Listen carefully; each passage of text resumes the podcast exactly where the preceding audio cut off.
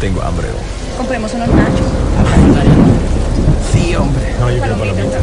Yo también. No, yo quiero palomitas. Ya que para empezar peliculeando. Espérate, shh, cállense, cállense. Miren los anuncios.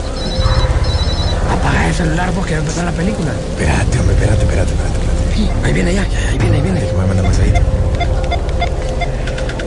Cállense, cállense. Vienen los avances de las películas.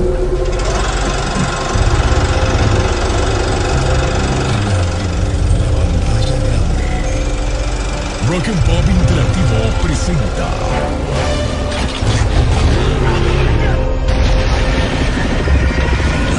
We can't just let you walk away.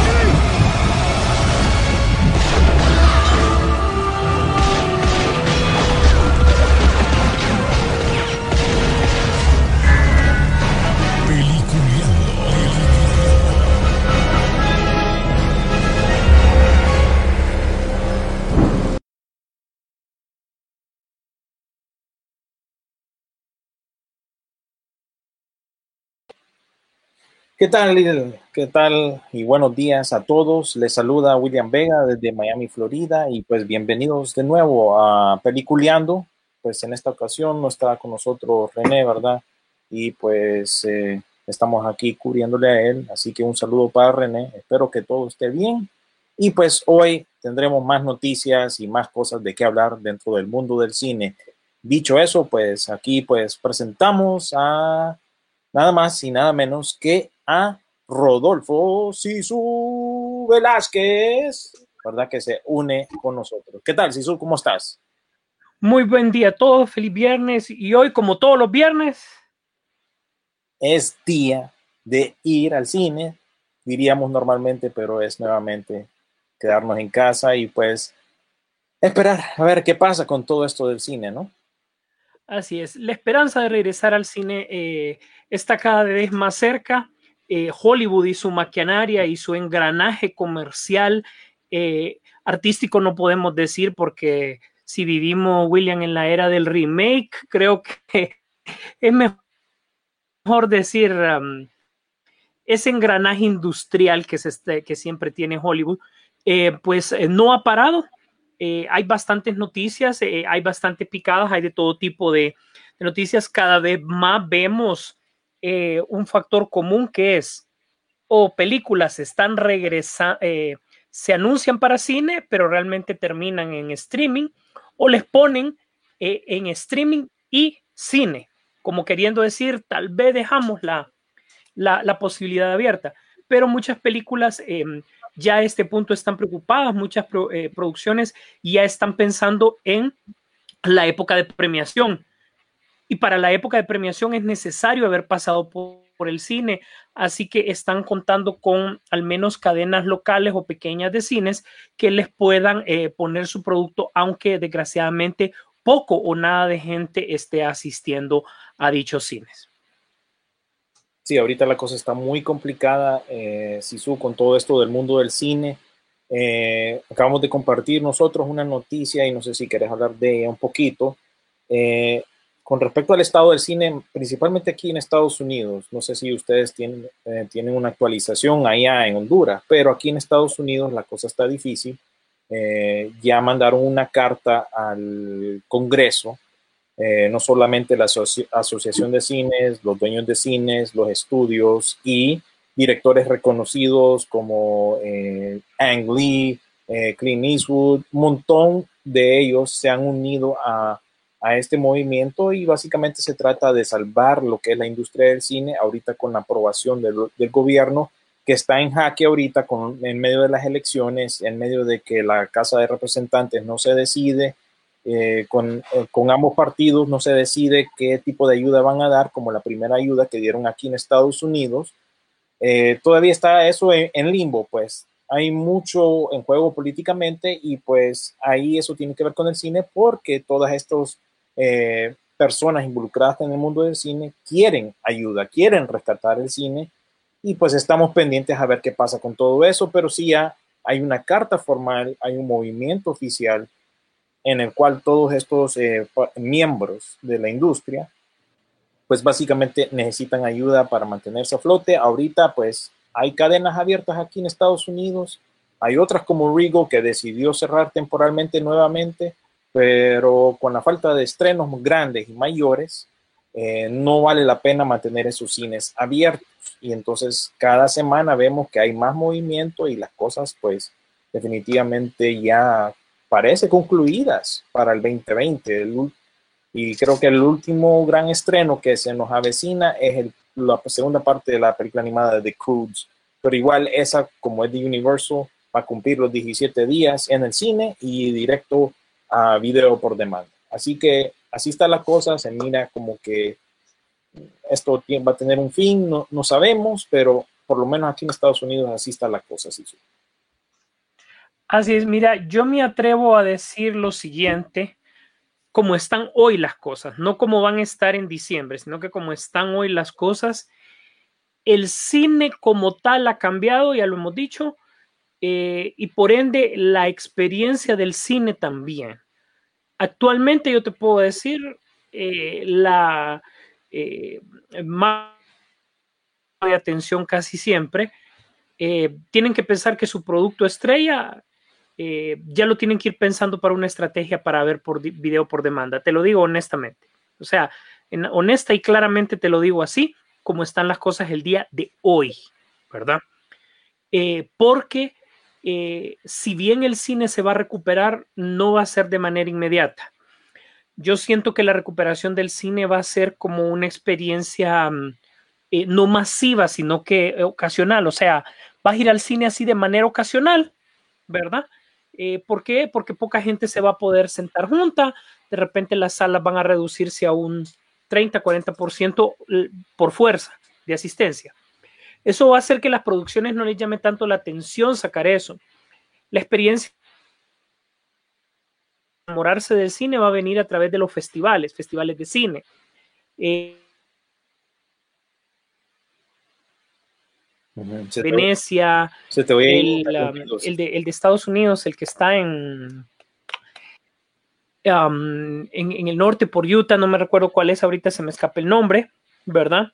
Eh, son los festivales que la gente va a, ir, va a ir apreciando un poco más porque vas a poder hablar de cine con la gente, etcétera, etcétera.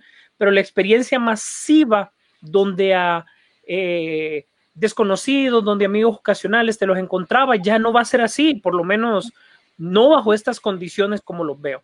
Entonces, ¿qué pasa? las empresas de cine, de, películas, perdón, que lo hagan, lo van a notar, entonces van a decir, bueno, con un mundo tan cambiante, ¿cómo está la cosa? Amazon está haciendo dinero por su lado. Em, eh, Netflix, no digamos, que son los que llevan la punta de lanza del streaming en el mundo, quiérase o no. Eh, disculpa, pero yo sé que la realidad, por ejemplo, de Estados Unidos con el HB Plus, con el Disney Plus, em, eh, no se enfrentan a una tendencia global como sí lo está haciendo Netflix y siguiéndole a Amazon, pues.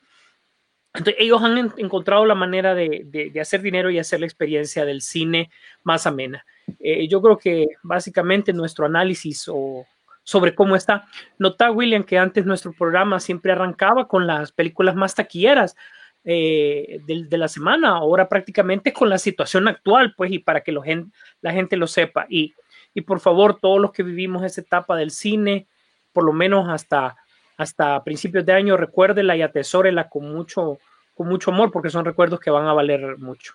Sí, quizás no volvamos a vivir esa, esa etapa como lo vivíamos antes. Y pues a, ahora a ver qué pasa con todo esto, pero por lo menos aquí en Estados Unidos, como ya te expliqué, la cosa no luce bien.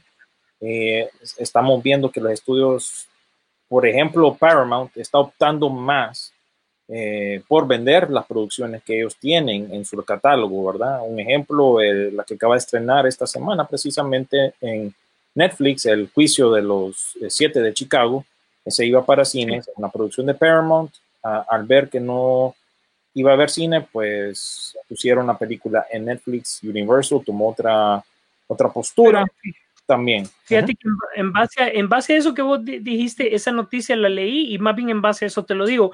Ellos consiguieron, la, la, distribuidora consiguió que le pusieran en cines locales. Eh, te estoy hablando de cines de ciudades pequeñas que le pongan esta película para que cumpla con el, con, con el requisito actual de la academia de que tiene que estar eh, X cantidad de semanas en el cine para poder optar a un premio.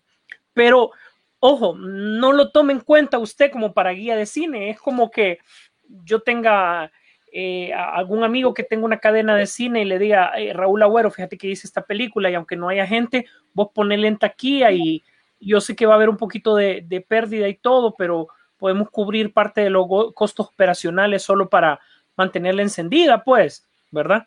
Entonces es, es algo así solo para, para que yo pueda ser elegible. Eso es todo. No, no es una tendencia, ah, está en el cine, hay que ir a verla. No, no, borre eso. Es, es prácticamente por streaming.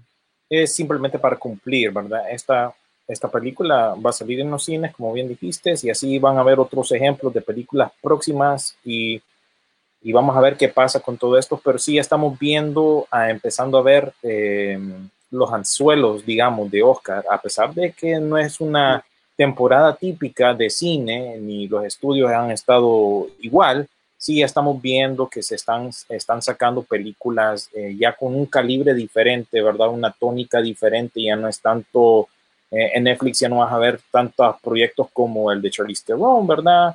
Eh, the, Order o, The Old Guard, que, que, se llamaba, La Vieja Guardia.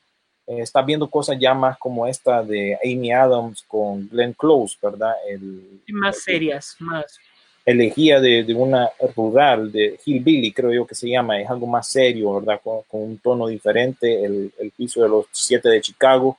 Esa va a ser la tendencia, porque ya estamos entrando ya a, a lo que es esa temporada de, de, premios. Así que así está el estado del cine y pues así es.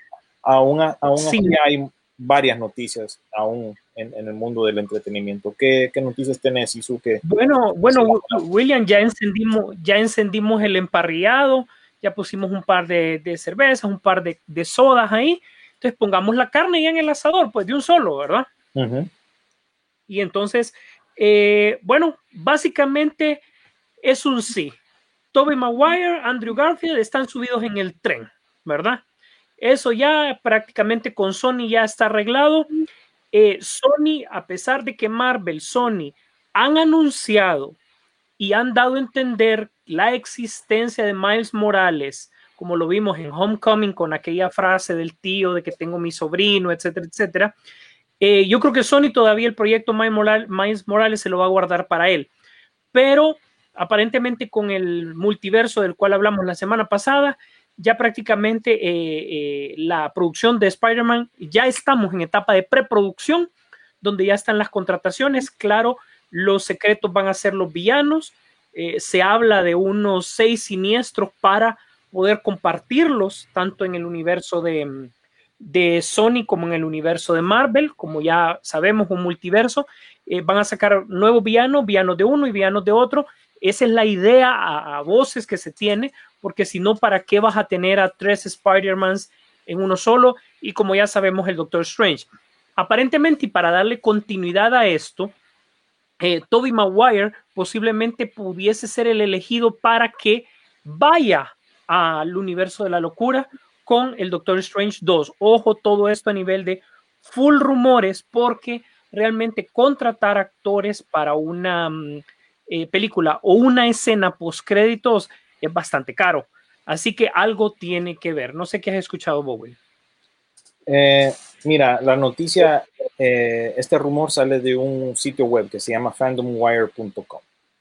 Yo lo que vi es que vino de ahí, vino de una persona que no está bien agraciada, digamos, dentro del mundo de los periodistas, blogueros, gente que habla de cine, porque él formaba parte de un canal de YouTube, hubo un problema ahí, él era el dueño de ese canal, eh, lo, hicieron un acoso, le llamaron la atención por acoso sexual, se separó de la compañía y ahora pues trabaja independientemente. Él fue el quien escribió este, eh, la noticia, de aquí salió el rumor, ¿verdad?, de que ellos se venían.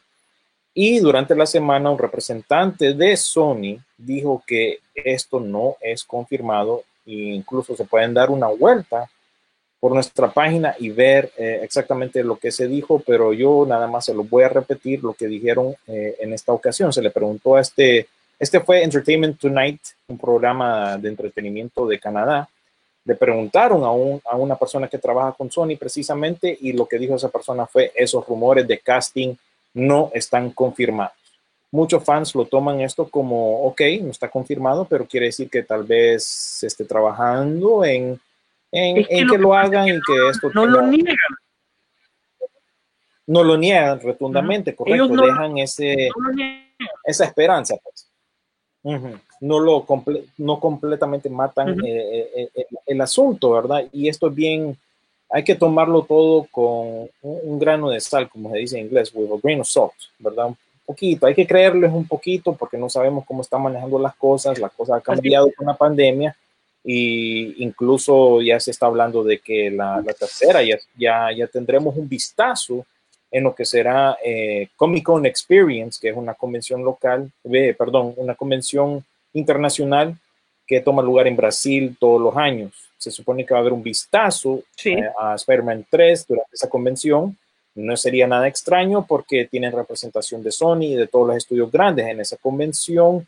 Lo único que me da duda es que eso viene a través de una ejecutiva de Sony Entertainment allá en Brasil.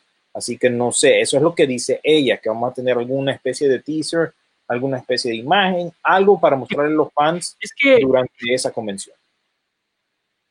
ahora, tome en cuenta, William, que eso tiene que tener una, por eso es que yo lo, lo tomo muy, bueno, no, es una noticia que hay que escucharla, que hay que darle, porque recordad que como dicen también los, allá en el norte, el año pasado en esa convención internacional, eh, DC le robó el Thunder, ¿verdad? Totalmente a, a Marvel, porque Patty Jenkins y Gal Gadot se presentaron en esa, eh, eh, en esa convención y sí se robaron toda la, la atención posible. De hecho, eh, Mujer Maravilla 84, de ahí es donde empezó su tendencia fuerte, el branding de colores que se iba a utilizar fue prácticamente estrenado con, esa, mm, con esos anuncios. Entonces, yo creería que con el hype que puede tener Spider-Man en todos lados, todos, todos nos gusta Spider-Man, todos los fans de, de DC, incluso sabemos el potencial del, del arácnido. Este, claro que sí, eso sería una buena vitrina y excelente para mostrar. Oíme, y hablando de Fandom Wire, creo que estuvo entretenido esta semana este tipo, porque te, te sacó la noticia que nuevamente replicaron por otros lados, que era el rumor de que Matt Reeves y Pattinson están como medio enojados, ¿verdad? ¿Te diste cuenta de eso?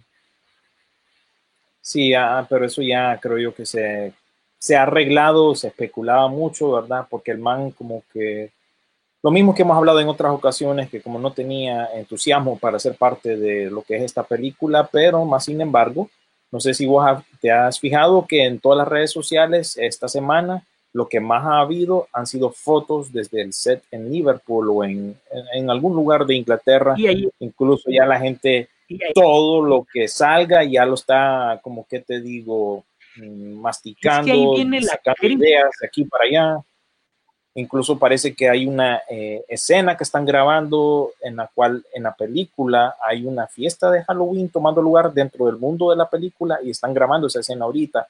Sale alguien vestido como la Mujer Maravilla, alguien vestido como Superman y ya los fans con eso ya tienen para de, de qué hablar, pero no se sabe el contexto. Lo vi, y obviamente es, es, es una es algo que pone también la producción para que la gente empiece a, a tuitear, a mover, eh, eso es importante. Mark Reeves eh, y, y, Robert Pattinson supuestamente estaban molestos porque Matt Reeves no está contento con la apariencia física que tiene Robert Pattinson, que sí había logrado antes de la cuarentena, pero como ya lo sabemos, ya está, una revista lo puso de portada, él no estaba haciendo nada durante la cuarentena y cuando decimos nada era literalmente nada.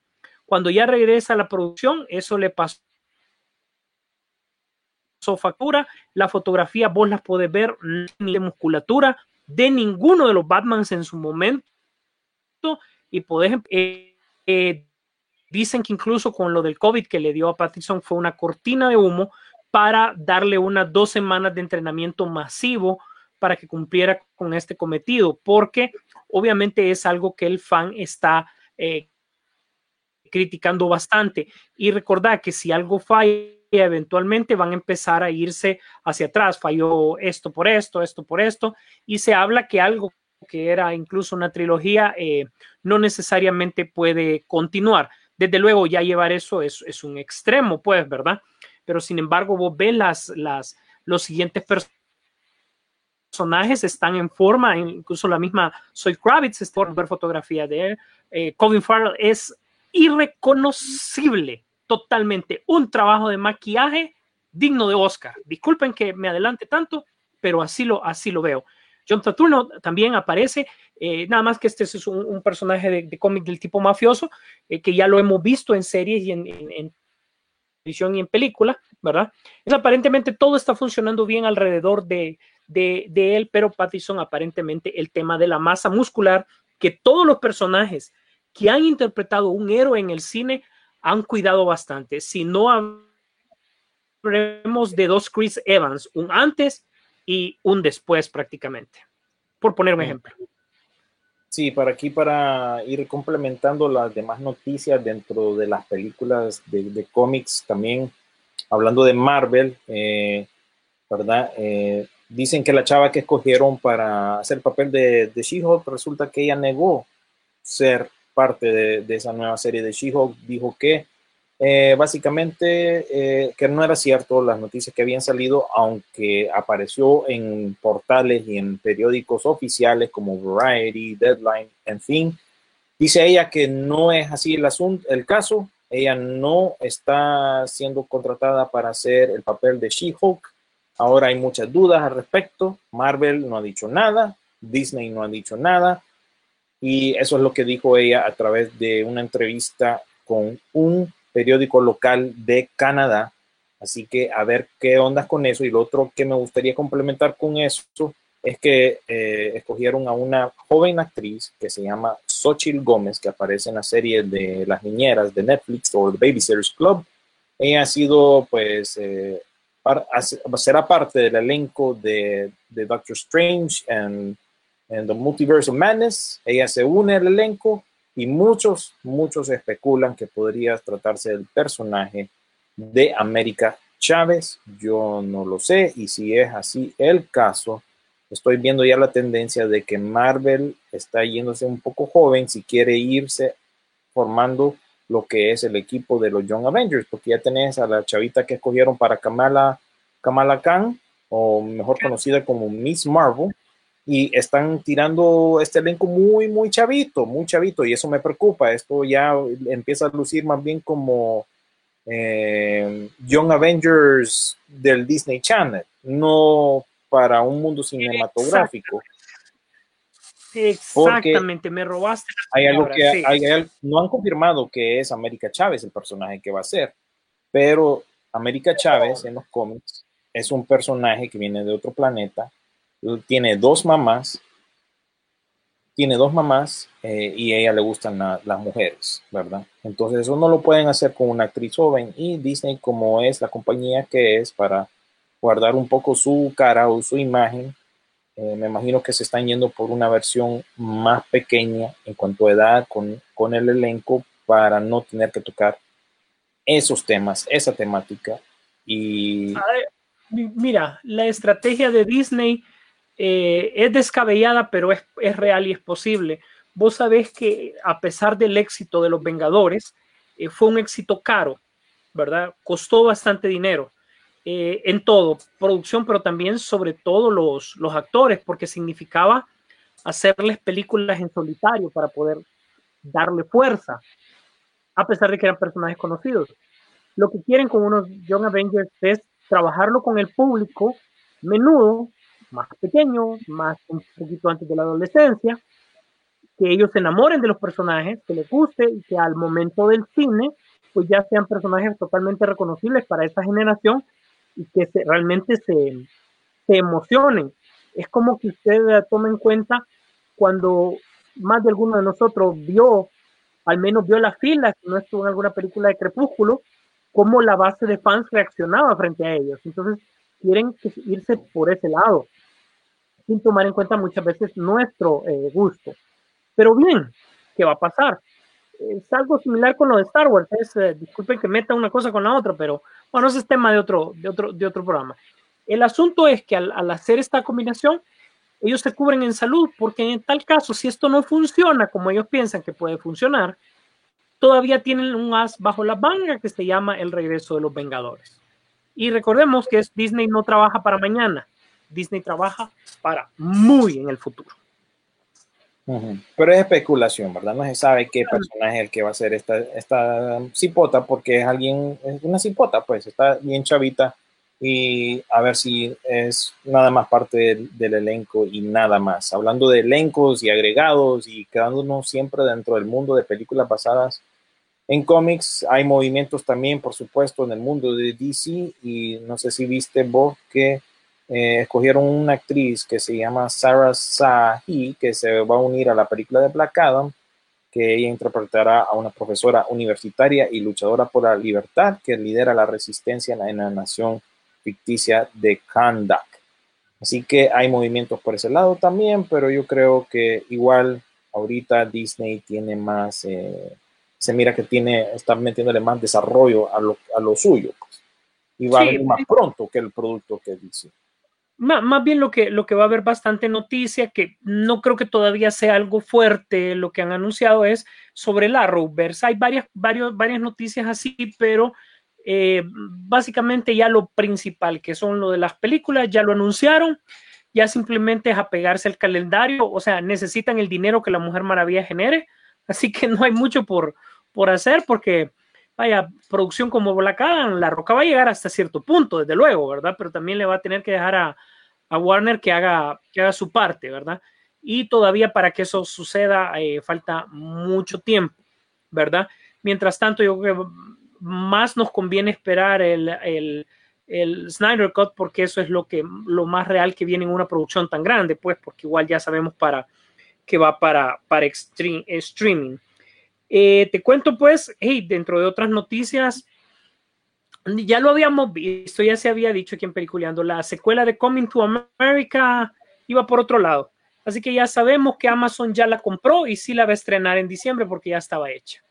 Sí, ahí lo interesante, lo que me llamó la atención, que a propósito la, me tocó ver la, primera, eh, eh, precisamente el sábado pasado o esta semana, creo que la vimos de nuevo y todavía se mantiene. Y lo interesante que, que escuché yo con este trato que hizo precisamente Paramount, ¿verdad? Nuevamente, repito, Paramount está vendiendo las cosas que ellos ya tienen en su catálogo ya listas y esta se la vendió a Amazon Studios y se la vendió por la cifra de 125 millones, o sea que 5 millones más que le, lo que les costó a ellos la película de Borat 2. Así que lo interesante de esta película es que no hemos visto nada oficial, eh, como ustedes han visto a través del año. Muchas películas han lanzado antemano su campaña publicitaria en anticipación a los lanzamientos de cine, pero claro, la pandemia interrumpió todo eso, entonces por eso está el calendario combinado con la mercadería o mercadotecnia no exactamente ha encajado, pero en el caso de esta película más bien no hemos visto nada y lo interesante aquí es que eh, no solo al vender esta película a Amazon, también hay un trato ahí con McDonald's porque parece que va a haber una promoción con esta compañía que me parece insólito porque en la primera se hacen burla de la marca original, más sin embargo en esta van a tener una especie de promoción amarrada con la película, no sé. Ahora eso cae bajo la responsabilidad de Amazon a ver si desarrolla eso porque contrato ya fue firmado. Lo mismo con una compañía de whisky, tenían eh, algo ya firmado para hacer una especie de promoción, ¿verdad? Así como ha pasado con James Bond, ¿verdad? Que siempre sacan los, los Omega, los, los, los relojes o lo amarran con, con otras así, eh, eh, ¿cómo se llama? Otras marcas. otras marcas, sí. aparentemente venden todo esto en el paquete, según me di cuenta, porque igual a Amazon dice de que con esto, y eso, eso lo, lo mortal, fíjate, que eh, Amazon cuando compra este tipo de, de, propiedades está optando y tratos, está optando también para poder hacer la entrega y el delivery de todos estos productos que aparentemente pues no iban a tener una tendencia masiva como si ya sabemos en tienda normal.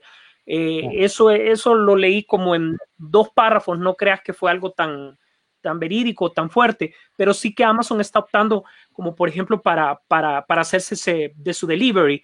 Dicho de otra manera, es como por ejemplo, no sé, es, es un ejemplo nuevamente, como vos decís, con los relojes Omega, ok, pone la Omega Store dentro de Amazon con el derecho de que tengas Prime sin necesidad de que seas, uh, eh, eh, sin que tengas la suscripción de Prime, por decirlo así. Ejemplos mercadológicos que ya sabemos cómo es Jeff Bezos con ese tema. Sí, él, ahí me imagino que van a desarrollar algo. Eh, pasó con la película de Doolittle, la última que salió con Robert Downey Jr., que cuando llegaban los paquetes aquí a la casa estaban envueltos en una caja que decía Doolittle, ¿verdad? Eran unas cajas azules que tenían la imagen de Robert Downey Jr. impresa en las cajas. Así que vamos a ver qué se inventa Amazon, pero sí me pareció interesante de que a pesar de que en la primera película eh, se hacen burla de la marca McDonald's, en esta pues eh, que se llamaba McDowell's en la película, me resulta bien chistoso que ahora ya van a tener una colaboración oficial, pero ahorita eh, precisamente esta compañía está teniendo una tendencia de hacer eh, colaboraciones medios extrañas. Ahorita sacaron una hamburguesa con el rapero Travis Scott, eh, sacaron otra hace poco con el reggaetonero, todos se me mezclan en la mente, no sé quién es quién, no sé si es Bad Bunny o, o el otro, este, no sé quién es, pero acaban de sacar una hamburguesa o un combo alusivo a ese reggaetonero, rapero, como quieran llamarlo. Yo ojalá que no sea como Burger King cuando lo hizo con, em, con Star Wars, que sacó la hamburguesa negra, que realmente a mucha gente no le... o sea, es, rico porque es de ese, de ese pan negro, lo hemos probado, William, es rico realmente, ¿verdad? Pero realmente una hamburguesa negra no, visualmente no, hay algo que no conjuga. Quien, quien usualmente hace eso es la otra compañía que hace, que empieza con B y sigue con K, esa es la otra compañía que suele hacer ese tipo de experimentos, principalmente en esta temporada, ¿verdad? Y han sacado varias, la negra, la blanca, que le llamaron fantasma, la roja, que le llamaron monstruo. Estamos hablando del pan, ¿verdad? Y creo que sacaron una más. Ah, aquí me corrigen, J Baldwin fue quien sacó un combo con McDonald's. Esa fue una promoción reciente. Nadie, pues, pues para, para, mí todos son, eh, todos son iguales, así que no, no sé diferenciar entre los reggaetoneros. Travis Scott, pues, es, diferente. Obvio. Es quien es, es, es, quien es, ¿verdad? Así que a ver cómo amarran esto con este lanzamiento de esta película de Coming to America, que básicamente será la continuación de la historia en la cual eh, personaje de Eddie Murphy tiene un hijo que él no, ha reconocido y ese hijo pues eh, parece que es el nuevo príncipe y hay que buscarle esposa a él. No sé en qué momento de la primera película le dio chance de, de tener algo con otra mujer, pero esa es la trama según tengo yo entendido de esta segunda película, porque no hemos tenido mucho, eh, mucha información, ¿verdad? No han habido imágenes oficiales, como ya les dije, Así que a ver qué pasa con esto. bueno, para futura referencia, cuando vea la película, fíjese cuando él tome el baño también, ¿verdad? Así que por ahí puede, por ahí puede andar.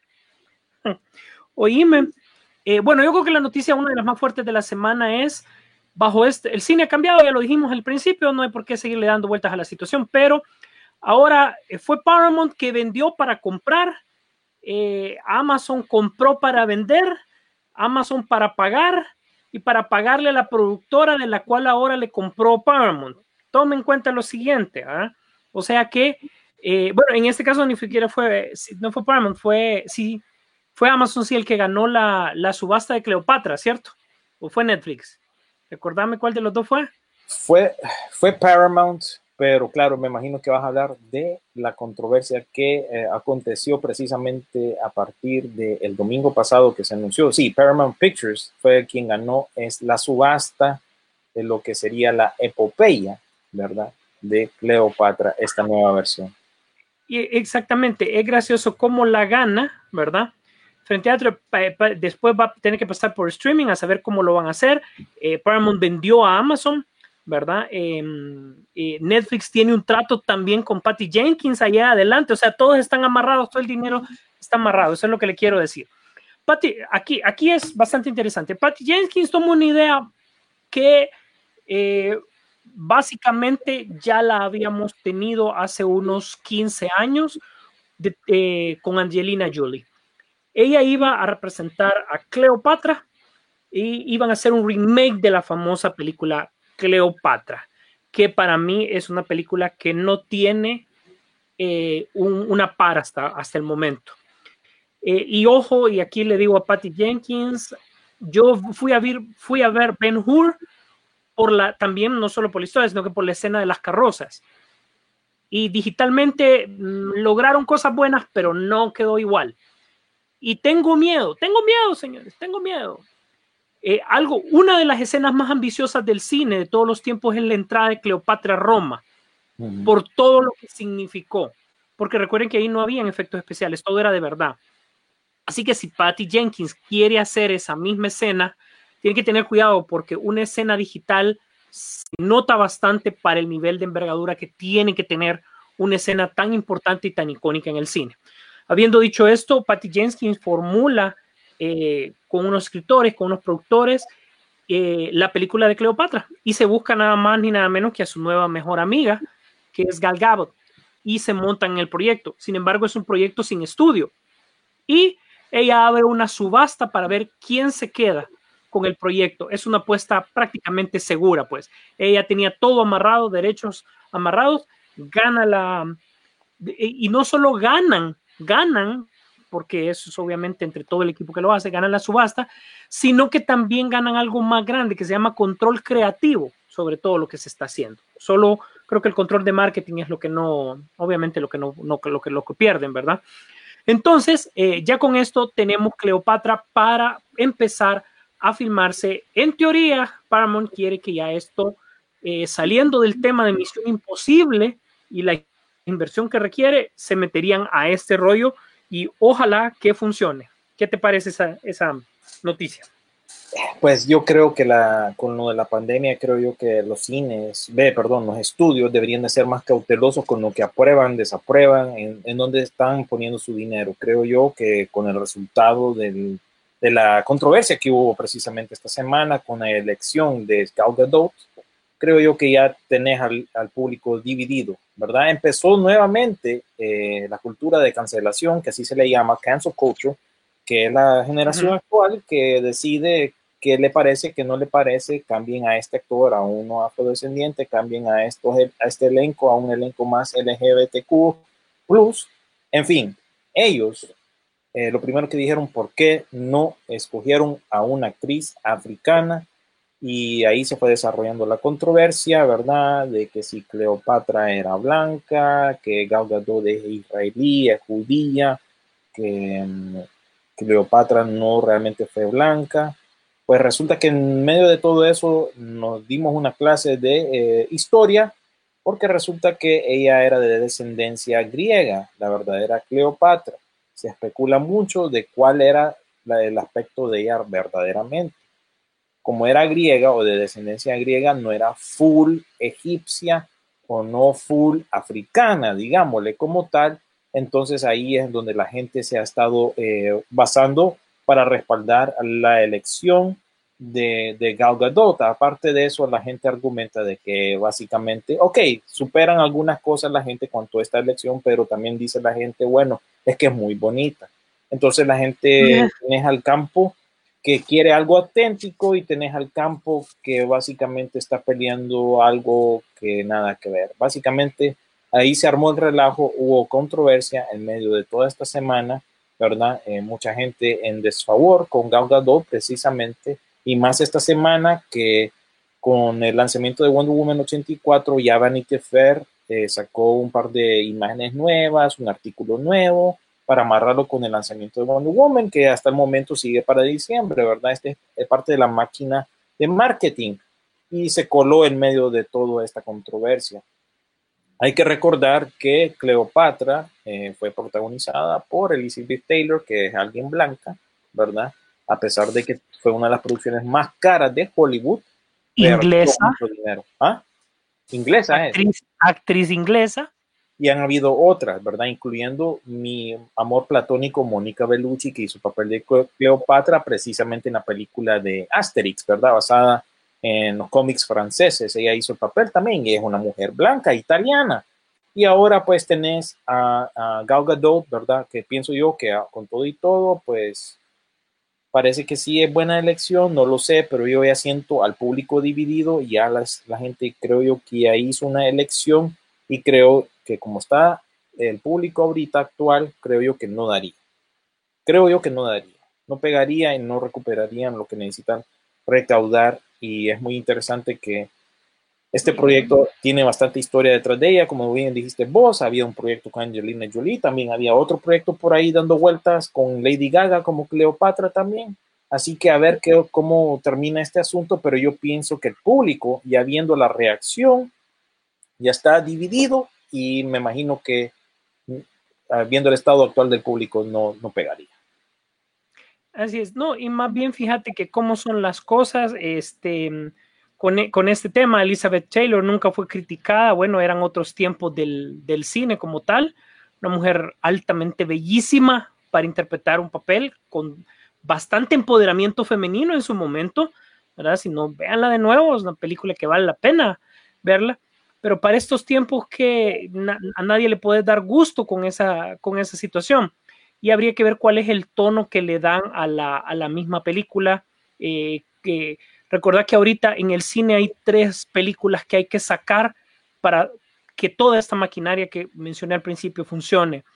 La primera obviamente debería ser eh, Black Widow, pero la ventaja con ella es que tenés un aparato mercadológico detrás, como lo hemos mencionado, que te vende pichingos, te vende camisetas, te vende algo. La Mujer Maravilla le sigue, es lo mismo. Pero, por ejemplo, tenés el caso de películas que entran en esta misma categoría de, Cleopatra, que es como, por ejemplo, Dunas. Dunas por sí la película tiene que vender. Lo que vendes alrededor de Dunas es poco. Es poco. Poco más vas a vender la novela, ok. Eh, poco más podés vender alguno que otra camiseta y elementos. Muy poco, porque no es, no es un producto que sale más allá del, del libro o, de la, o del cine. Y mientras estos productos no sean rentables, ya proyectos millonarios, es difícil. ¿Verdad? Yo sé que hay mucha preproducción filmándose. Tom Cruise con Misión Imposible está, está imparable, pues. Eh, pero es una situación que, que, disculpa, pero Misión Imposible, vos la podés vender por streaming y la podés vender bien y la gente la va, la va a pagar, ¿verdad? Porque ya es una idea preconcebida. Pero, por ejemplo, películas que a pesar de que son un, una apuesta seria en el cine, puesto que ya tienen background, mira, que todavía saben y confían que su éxito está en la taquilla y no que la vean después. Ejemplo, Rápido y Furioso. Rápido y Furioso corrieron a mover la producción, pero cuando le dio corrieron, la corrieron y no dijeron diciembre ni nada, sino que la movieron un año. Porque a pesar de que cuando salga al cine va a ser dinero, saben que su producto no necesariamente es para streaming, porque necesitas la experiencia completa que te dé el cine. O sea, dicho de otra manera, el ambiente, los efectos, la iluminación, etcétera, etcétera. Todos esos detalles que solo la experiencia del cine te puede dar. Hay una noticia más que me gustaría hablar con vos, que eh, básicamente anunciaron eh, parte del elenco de la nueva película de Mad Max, que va a ser una precuela, ¿verdad? Ya ha confirmado, a, ¿cómo es? Se llama esta chica, eh, Anja Taylor Johnson, no, Taylor, bueno, se me olvida, siempre me enchivolo con el nombre de ella eh, Anja Taylor Joy se llama, Chris Hemsworth y Yaya Abdul Matin el segundo, ¿verdad? Que lo conocerán como hacer el papel de Black Manta en la película de Aquaman. Ahorita acaba de ganar un Emmy precisamente con eh, este Watchmen y está apareciendo en esta película de Netflix El juicio de los siete de Chicago, ¿verdad? Va en ascenso este actor afrodescendiente Así que, ¿qué te parece esta noticia? Ya ha confirmado, pues, que esto va a ser una precuela. Eh, a muchos no les gustó la idea porque Charlize Theron hizo un papelón en esa movie. Y pues, a ver qué pasa, ¿verdad? Incluso ella misma dijo en su momento que no le gustaba la idea, pero bueno, apoyaba, ni modo, apoyaba el proyecto. ¿Qué te parece esto? Mira, es, es una apuesta bien complicada respecto a, cambiar la actriz así. Ahora, le estás poniendo actores de peso alrededor para que te saquen la película, notalo, ¿verdad? Eso sí están teniendo cuidado. Y aceptémoslo, George Miller, o sea, es de montarte en lo que va a hacer, dejarlo que él desarrolle y él lo va a sacar. Él lo va a sacar. O sea, él mismo estaba haciendo, puchica, no puede, o sea, le hicieron las pruebas a, a Charlize Theron, ojo, ¿verdad? Le hicieron las pruebas de, de, de retrocederle la edad con los efectos y George Miller no quedó eh, bajo ninguna circunstancia quedó feliz con el resultado, dijo, disculpen, esto no va a funcionar, No es mi estilo, disculpa Charlize, lo siento, pero quiero hacer la precuela, tengo la idea de la precuela, me gusta la idea de la precuela, pero no puede ser con ella. Así que ni modo, pero yo creo que al fin y al cabo recordar que es una película del género de acción propiamente combinado con un poco de sci-fi, ¿verdad? Pero es, ciencia ficción, así que eh, esperemos que es lo que nos saca el mago este en esta ocasión y, a ver, pues, ¿verdad? Recordemos cuando, cuando él dijo que iba a hacer la Liga de la Justicia, todo el mundo estaba a favor porque algo bueno se tenía en mente. Pues sí, si tú tenés alguna otra noticia que quisieras tocar antes de que pasemos a leer eh, comentarios de la gente, ¿verdad? Buenos días nuevamente a todos. Gracias por estar en sintonía de, nuestra transmisión. Los invitamos a participar en, los temas que hemos tratado. Eh, bueno, va a haber un remake de, los otros, hablando un poquito de películas de octubre de miedo, ¿verdad? Va a haber un remake de los otros. A mí es una película que que sí me gustó, es bastante interesante. Entra en el género de miedo, sí, pero es bastante suspenso. Es 80% suspenso esa, esa película, ¿verdad? Eh, eh, vamos a ver, no creo que Nicole Kidman esté en el proyecto ya tantos años después. Yo creo que simplemente agarremos esta idea, volvamos a, hacerla, a ver qué, qué parece. Eh, Dexter regresa para una miniserie, ¿verdad? Así es, dice William que no salía en las noches por cualquier cosa, porque ya andaba Dexter en Miami.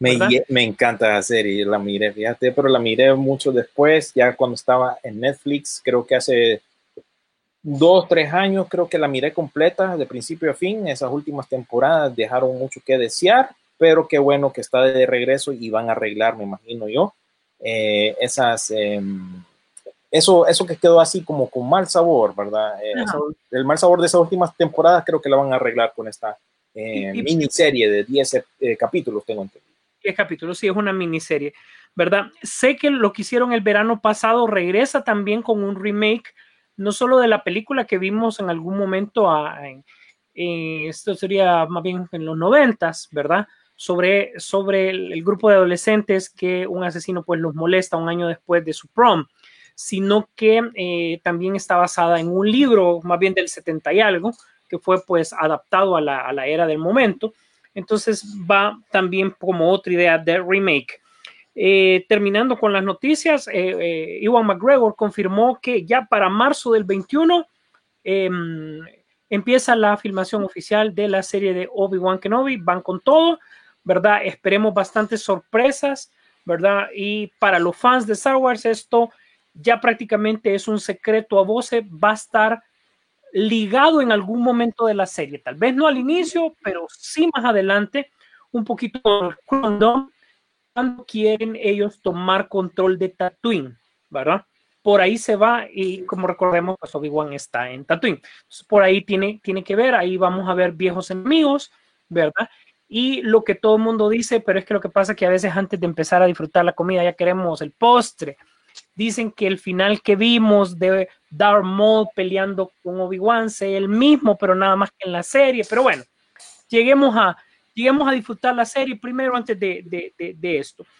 Y finalmente, el éxito que ha tenido The Voice ha sido fenomenal con la crítica, con la gente, con los, con los reacios, incluso, pues obviamente Amazon ya quiere empezar con la filmación de la tercera temporada. ¿verdad? Ellos no tienen que estar sujetos a, años o algo así, sino que prácticamente cuando ya se puede, ya alinean todos los actores.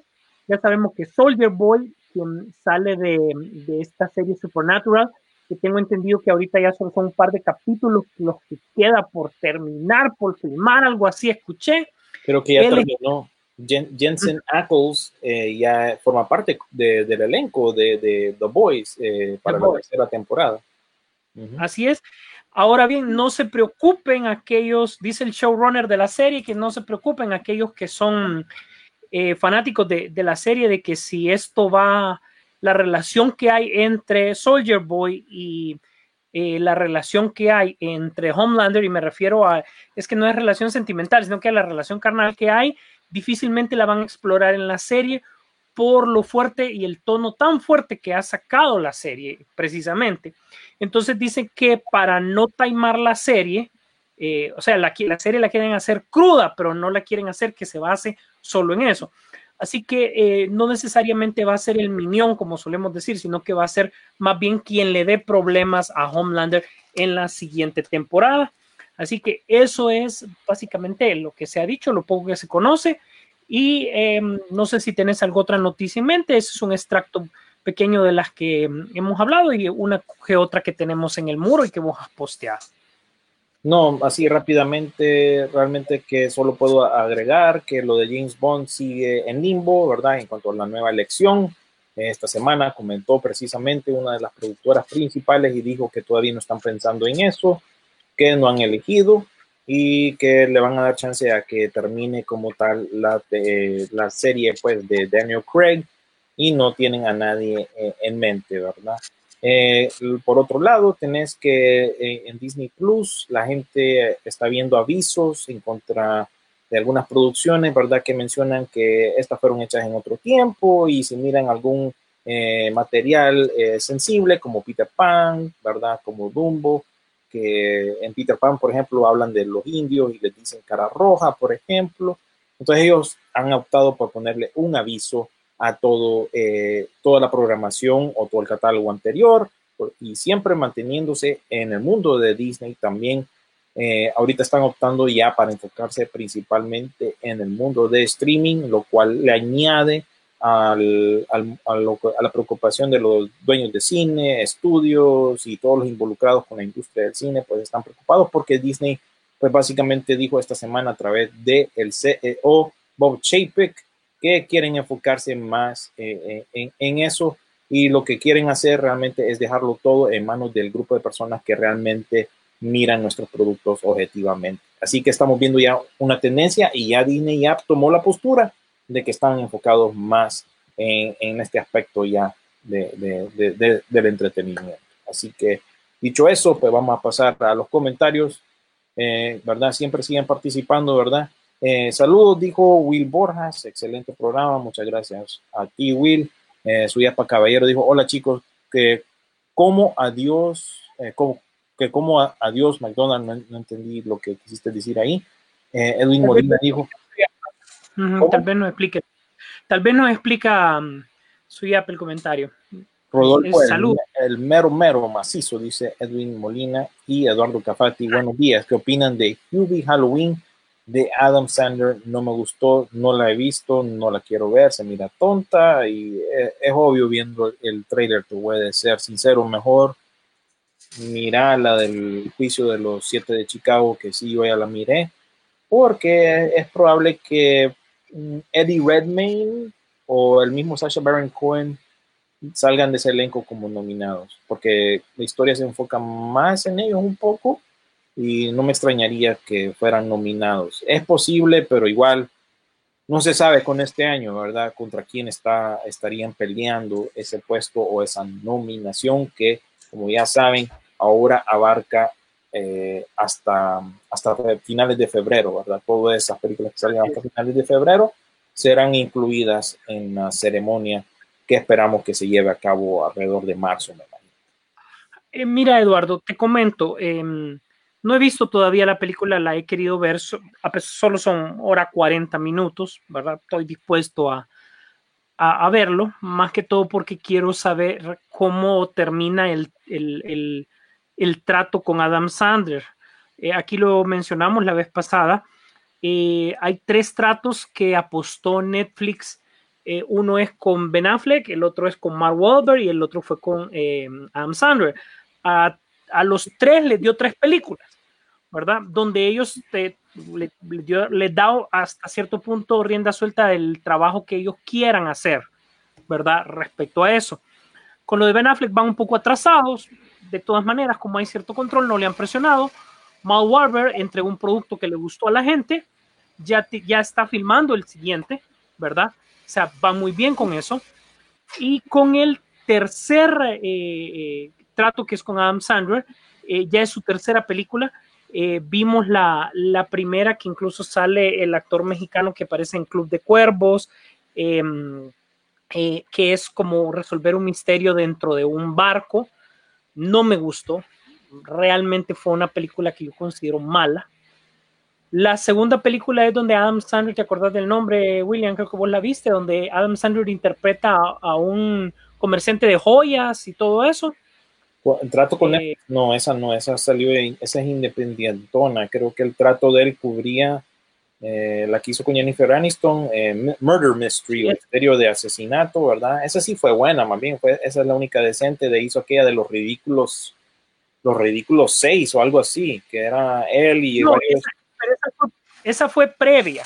Esa fue Previa. previa. Ese trato era, era, era para películas más recientes y estaba incluida esa porque de Netflix la de la de que él es un eh, es un re- realmente ni siquiera te puedo decir que es comedia, es comedia negra en tal caso, donde él es ah, comerciante de joyas, pero no sé si vos la viste hasta que se me escape el nombre ahorita. Sí, yo la miré. Uncut, Uncut Gems, pero no me acuerdo cómo se llama en español. Sí la miré, por supuesto, pero aquí, a- al fíjate, contrario de Latinoamérica, allá salió mucho antes en Netflix. Aquí salió eventualmente. Aquí salió aquí en el cine primero. Y eventualmente llegó a video y después de todo ese transcurso llegó a, a- a Netflix. Creo que Pero ese, ese, ese es de Madison, eh, del- de, la productora de él, ¿verdad? Eh, eh, para mí, esa es la mejor película de Adam Sandler, te lo voy a decir, disculpa, pero de, de esta, de es esta temporada sí. sí, porque ah, tiene otras joyas Adam Sandler, en en los 90 y en los 2000 nos entregó buenas películas, eh, tan buenas como malas, vos lo sabés, con Adam Sandler siempre hay un, hay un sentimiento eh, encontrado ahí, vos, vos lo sabés, ¿verdad? Aquí, aquí está listado, mira, eh, Los Ridículos 6, eh, The Do-Over, que creo Ujú. que fue una que hizo con David Spade, el chelito, aquel amigo de él. Amigo. Eh, Sandy Wexler, donde él hace el papel de un agente de Hollywood, no sé si esas son las que están ahí en Netflix. Y Ah, eh, La Semana D, que fue una que el- la hija de Chris Rock y la- el hijo de él creo que se casaban. Esa es otra que, que es parte de este trato. Y la de Murder Mystery que te mencioné yo, Jennifer Aniston. Realmente no, no cabe ahí en ese trato la de Uncut Gems. Precisamente fue a dar a Netflix, pero no era parte del trato. Pues Yo, creo- yo creo que eventualmente se la vendió entonces para distribución fuera de Estados Unidos eh, sí, eh, a través de, de su productora Madison, es lo más seguro. Lo única buena de, ese, de, ese, de esa lista que les acabo de mencionar es la de que hizo con Jennifer Aniston, ¿verdad? Esa es una... Así, estuvo, estuvo buena, pues, para pasar el rato, hora y media, hora 40 minutos, está bien, pero las demás no las vi y se miran tontas, sinceramente, ¿verdad? Porque, digamos, esa de, de, de, de, de Sandy Wexler, como bien menciona aquí nuestro amigo Israel Ríos, esa película de San- Sandy Wexler se parece mucho a aquella otra que hizo que él era como un judío que cortaba pelo. Se me olvida el nombre de esa. Pero era bien, Ah, pero- bien, bien tonta. Y- Pero vos decís la que hubo de acción, ¿verdad? Que era de acción, con John Turturno también. No, o sí, no, no recuerdo. Pero igual, esa de Sandy Wexler se mira tonta. Y tiene la otra, como bien dice aquí Israel Ríos, que es como espía, que se llama Los Doble Vida. Refiriéndome a esa misma de David Spade, esa era la otra. Así que realmente Uncut Gems era otra producción bajo directores ya, ya serios. Creo que era una dupla de, de directores, ¿verdad? No te metas con Sohan, gracias Israel. No te metas con Sohan. Se parece mu- a mí en lo visual, por lo menos, se parece mucho a esta de eh, Sandy Wexler y Hubie Halloween. Nada más la, la miro como, sin haberla visto, la miro como un intento de, de arreglar lo que hizo con Little Nicky allá a final de los 90, ¿verdad? Que hacía el papel del hijo del, del diablo. Otra tontera, pues. O sea que en la balanza hace cosas buenas y hace cosas muy, muy, muy malas también. Pero ahí yo voy a defender a los fans de, mm, de, de Adam Sandler y decir que es un gusto adquirido. O sea, querer a, a Adam Sandler es un gusto adquirido. Vos sabés, el público gringo lo sigue bastante, ¿verdad? Tiene su, tiene su público. Eh, él viene de una escuela de, de Saturday Night Live. Todos sus amigos son de Saturday Night Live. Los ha sabido utilizar en su momento cada uno y realmente él, eh, pues ya se habla eventualmente de la creación de un universo de Sandler, Sandlerverse. No sé si eso fue un chiste o algo así, pero recordad que algo que él ha tenido mucho cuidado es de que tomar los derechos de sus películas, pues, ¿verdad? Y muchas veces ha tenido éxito porque a pesar de que han sido otros los estudios que las han distribuido para el cine, él siempre ha tenido los derechos de cómo se maneja todo alrededor de él, porque la marca es él mismo. Sí, es el único, creo yo, llamativo de esta de Hubie, Halloween, que parece que hace muchas referencias a las películas uh, anteriores, parece. Creo que incluso tiene un papel. El hijo de Ben Stiller hace un papel ahí menor, no sé, no, no, he visto la película, pero sí te digo que con todo y todo, aunque a mí me gustan mucho de ella, de, sus películas, yo las tengo en la colección, hay muchos que con mi hermana la pasamos eh, repitiendo, pues la pasamos citando las películas de todas las, de las que recordamos, ¿verdad? Pero la más reciente es más o menos, pero sí, siempre nos le damos chance, aunque en esta, como te digo, ha tenido algo así como eh, resultados mixtos, pero te cuento que eh, esta película de Hubie Halloween se va a convertir, va a romper un récord único en Netflix y es que es la película que tiene ya más de más días dentro del top 10, ¿verdad? Dentro del, de, Netflix, ¿verdad? Porque ha pegado. Y como vino a través, a principios del, de, la, de, la, semana, se han, del mes, perdón, de octubre, se ha mantenido en esos altos puestos porque con todo y todo es una buena propuesta para aquellos que quieren ver algo eh, temático para este mes, ¿no? Ahí está Bueno, Así que... Ya sabemos, Adam Sandler y eso es lo que quería Netflix. Básicamente eso es lo que quería. No nos perdamos. Y hablando de la temporada, si Sisu, no sé si ya querés entrar a lo que habías dicho la semana pasada, a hablar de las películas más taquilleras del mundo del, horror, ¿verdad? A ver qué, qué, cómo podemos desarrollar eso. Así es, vamos a entrar al top 5 nada más, o sea, al top 5 de las películas más taquilleras de terror de todos los tiempos, ¿verdad? Eh, esto tiene que ver, obviamente no es terror puro, sino que es combinado con terror, suspenso y todo lo que, lo que este género conlleva. Pero es hasta ver qué tan rentable ha sido o no, porque hablamos bastante del tópico la semana pasada. Entonces, bueno, entonces al final sí Eva, han habido películas toda la vida y van a seguir habiendo. Entonces, miremos sus números. Empecemos por en el top 5, La Monja con 363 millones de dólares, siempre del universo de, los Warren, ¿verdad? Del universo del conjuro. Nos llega esta película. En lo particular la, la vi. Eh, me gustó, pero dentro del punto de vista, no es que, uy, me super encantó, sino que me entretuvo, es la palabra que, que estoy buscando. Los sustos son bien donde tienen que estar, ¿verdad? Y es una película en general que te entretiene y no te aburre. En el cuarto lugar tenemos El Exorcista, que pese a que eso estamos hablando de los 70 lleva la suma de 402 millones. Ahí están incluidos el, reestreno en el cine que hubo hace, hace un tiempo por, por su aniversario. Ahora bien, si nosotros le aplicáramos el tema de la inflación, esta bien pudiese andar en el primer puesto pero recordemos que este es número tal como hizo en taquilla. El tema de la inflación es básicamente poner cuánto costaba la entrada en aquel momento y cuánto cuesta ahora y comparar ya peras con peras, ¿verdad? En tercer lugar, es una película que básicamente eh, es, inauguró los cimientos de este programa también, porque nosotros aquí hablamos de blockbusters, si usted eh, se fija. Y la película que inauguró el blockbuster como tal se llama Tiburón. ¿verdad? La cultura del blockbuster de verano nace a partir de Tiburón y fueron con sus 470 millones de dólares que hizo en su momento. De esta no tenemos eh, reestreno en cine, así que son puros 470 millones de los 70 verdes.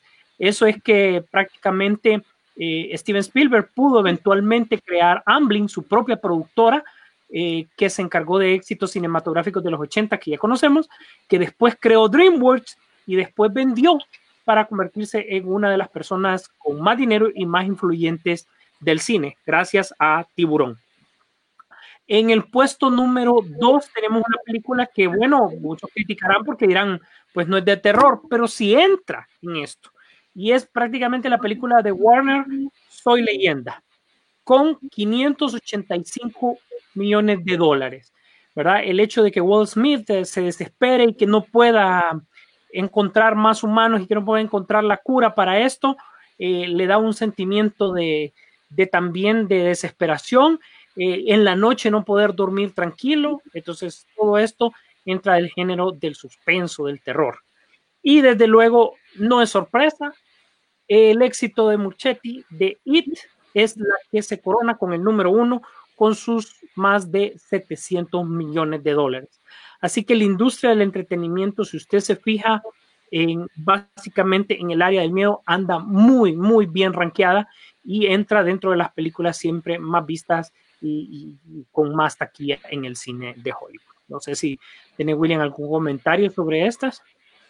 Eh, pues sí, eh, concuerdo con lo, con lo, que yo también había, eh, concuerdo con lo que yo también había encontrado. Básicamente ahí tenés las recientes, serían entonces las de It, básicamente. It, Chapter 1 y Chapter 2 en el puesto número uno y en el puesto número cuatro. Y de ahí tenés I Am Legend, ¿verdad? Que es así, eh, me extraña en el puesto número dos. Esté ahí porque, bueno, con todo y todo, eh, no es algo, no es una película que pienso yo que todo el mundo recuerde. Y para complementar lo que acabas de decir vos, em, las películas más eh, en, en, lo doméstico y no doméstico, pues estamos hablando de aquí de Estados Unidos en cuanto a venta de boleto. Eh, las top 5 en esa categoría dentro del 1995 al 2020 tenés precisamente a IT capítulo 2, de ahí al, al proyecto de la bruja Blair en el número 4, Hannibal en la número 3, en el número 2 la primera parte de It y en el primer lugar I Am Legend. Y en cuanto a que el, porcentaje de, que comparten dentro del gran esquema de todas las películas que fueron eh, estrenadas, eh, la que más generó dinero en el tiempo que, estuvo en taquilla eh, a partir de, contemos de los últimos años, ¿verdad? De los últimos cinco años. En el 2015 tenés, estas son películas que tienen eh, que tienen más alcance, porcentaje, eh, hablando en porcentaje en cuanto al gran esquema de, de, todas las demás películas que fueron proyectadas. En el 2015 tenés a Goosebumps, ¿verdad? Que esta es más para niños, más así, no tan seria. En 2016 tenés El Conjuro, segunda parte. 2017 It nuevamente. 2018 tenés A Quiet Place, ¿verdad? Que estamos en espera de la secuela que fue movida para el próximo año, que se supone que estrenaba en marzo. En el 2019 tenés It capítulo 2 y este año, para sorpresa de nadie, El hombre invisible. Así que El hombre invisible creo yo que bajo circunstancias normales creo que subiría más en el escalón. Fíjate si sube en cuanto a estas películas eh, taquilleras de, de, horror. Ahorita creo yo que está en el, eh, ya te digo, ahorita está en el puesto número 62 de las taquilleras de horror.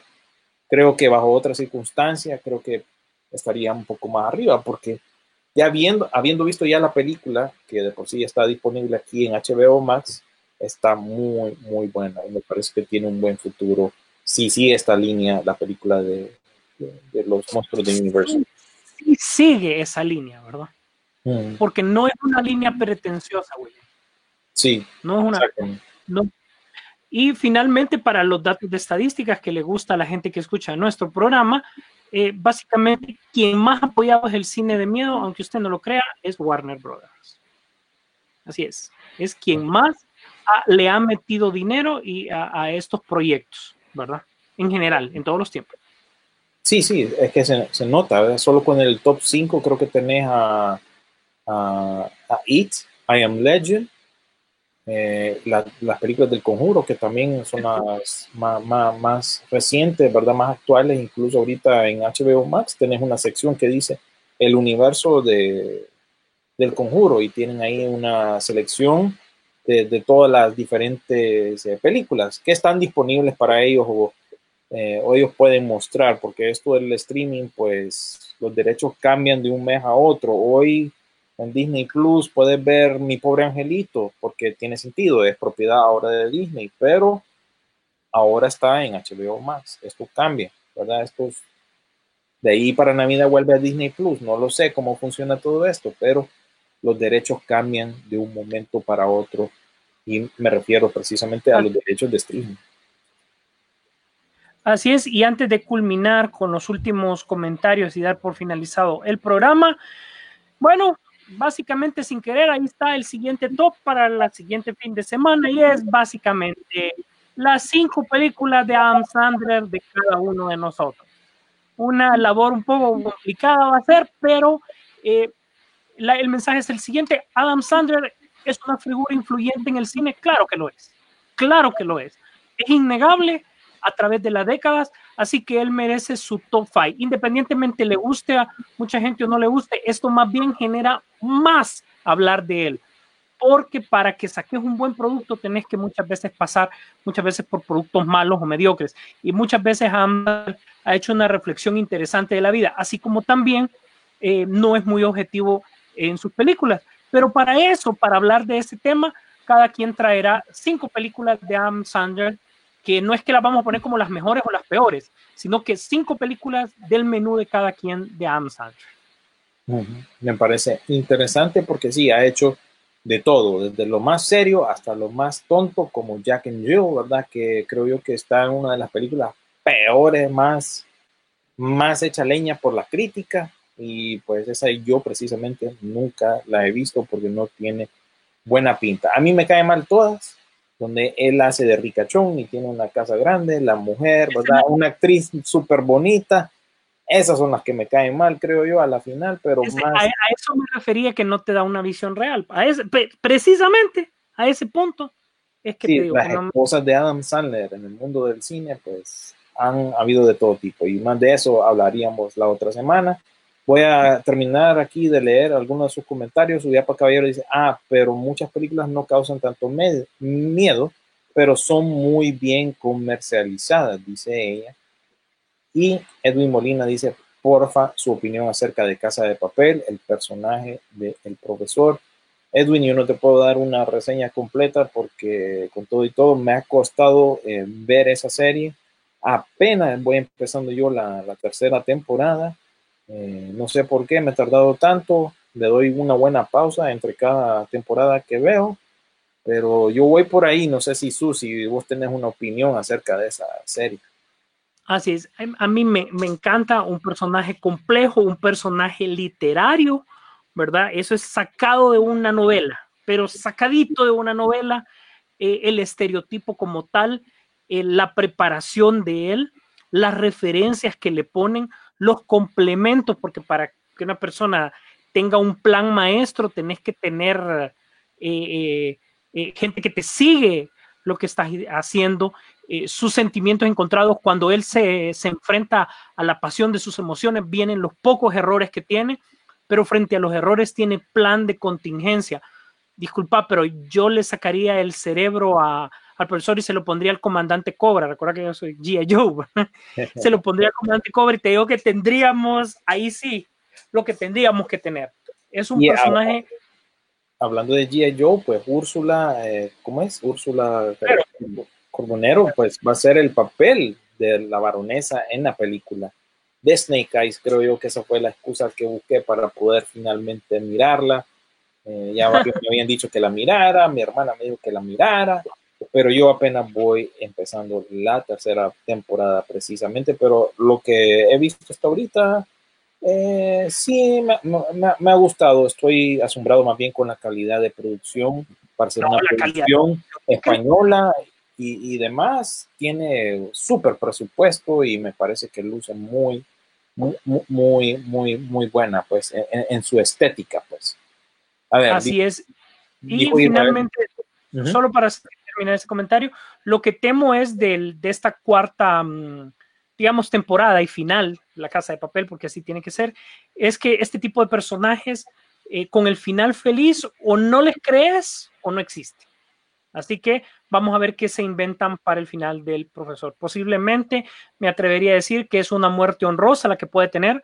Ojo, me estoy, obviamente estoy diciendo lo que creo. de, de la, de la quinta temporada, decís vos, ¿verdad? Porque la... Sí, sí, sí. sí. Ah, ok. del final ya, básicamente anunciado.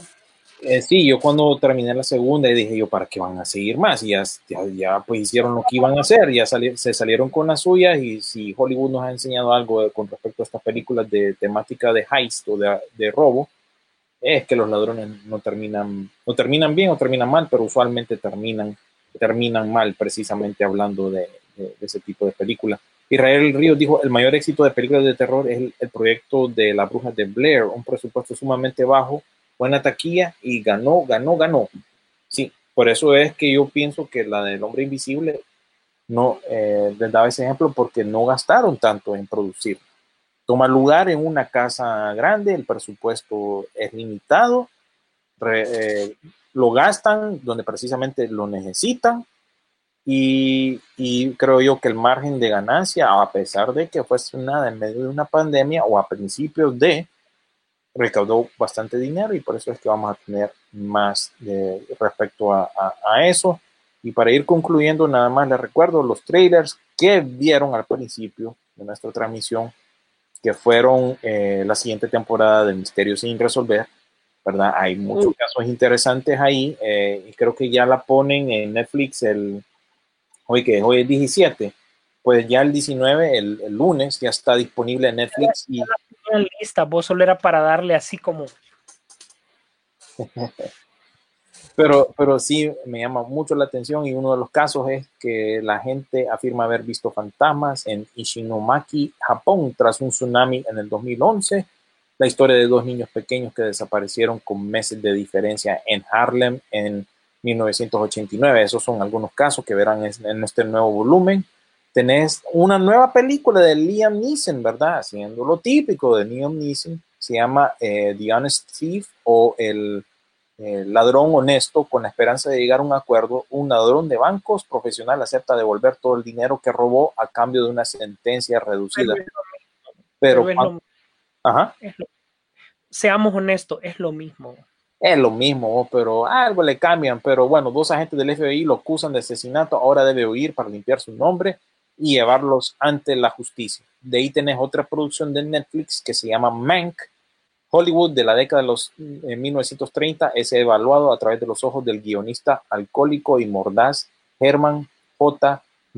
Mankiewicz, mejor, mejor conocido como Mank, que se apresura a terminar el guion de Citizen Kane, ¿verdad? Ese clásico de Hollywood y esta está dirigida por David Fincher, por eso tiene un look bien específico y, aún en blanco y negro tiene todos los detalles que tendría una película de, de, de, esa época, pues. Y a mí, aquí lo que me llama la atención no es tanto la historia, sino que David Fincher está detrás del proyecto, así que claro. hay, hay, hay que darle un vistazo y por supuesto otros trailers que salieron esta semana fueron estos, ¿verdad? Eh, tenés eh, el de Monster Hunter, ¿verdad? La nueva la nueva línea de Resident Evil de Mila Jovovich, ¿verdad? Que luce más genérica posible y no sé, ustedes dirán si realmente es fiel a los videojuegos.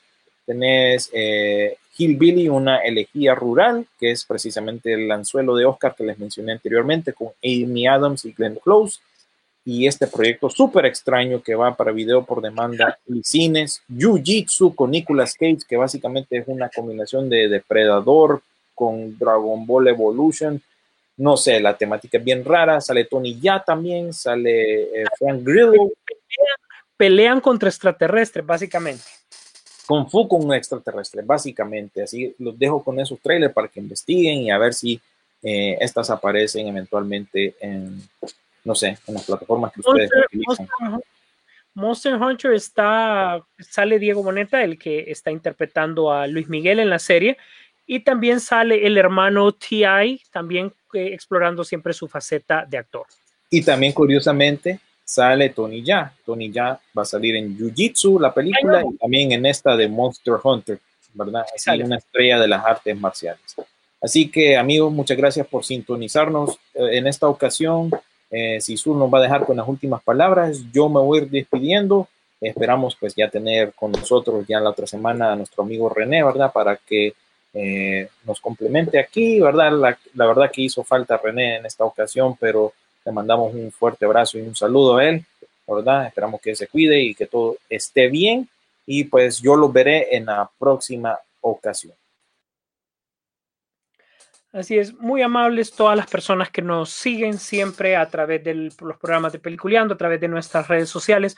Muy agradecidos porque este programa es por y para ustedes. No hay mayor recompensa que, que saber que, que, ustedes están pendientes, pero les, les tengo que pedir un favor eh, muy personal y el cual estaré muy agradecido. Por favor, compartan esta publicación. Eh, búsquenos a través de Spotify y, o donde usted escuche podcast, ahí estamos nosotros, búsquelo y también compártalo, compártalo por las redes sociales para que genere eh, la tendencia que queremos para que más gente conozca el programa y así poder irlo mejorando sabiendo qué es lo que más les gusta a ustedes. Eh, Súper agradecidos todos los, los radioescuchas que siempre están pendientes también del programa, su interacción es súper importante con nosotros. Eh, pues, en Historia del Cine, pues estamos todavía viviendo una época más y esperamos que todo esto se supere o que el cine mejore en cuanto a su forma, calidad, contenido, etcétera, etcétera, ¿verdad? Así que esperamos que, esto de la pandemia pues eh, sea nada más un capítulo más dentro de esta historia que nos ha tocado vivir. Eh, muy agradecidos, gracias a todos, nos vemos en el cine. Pop Interactivo presentó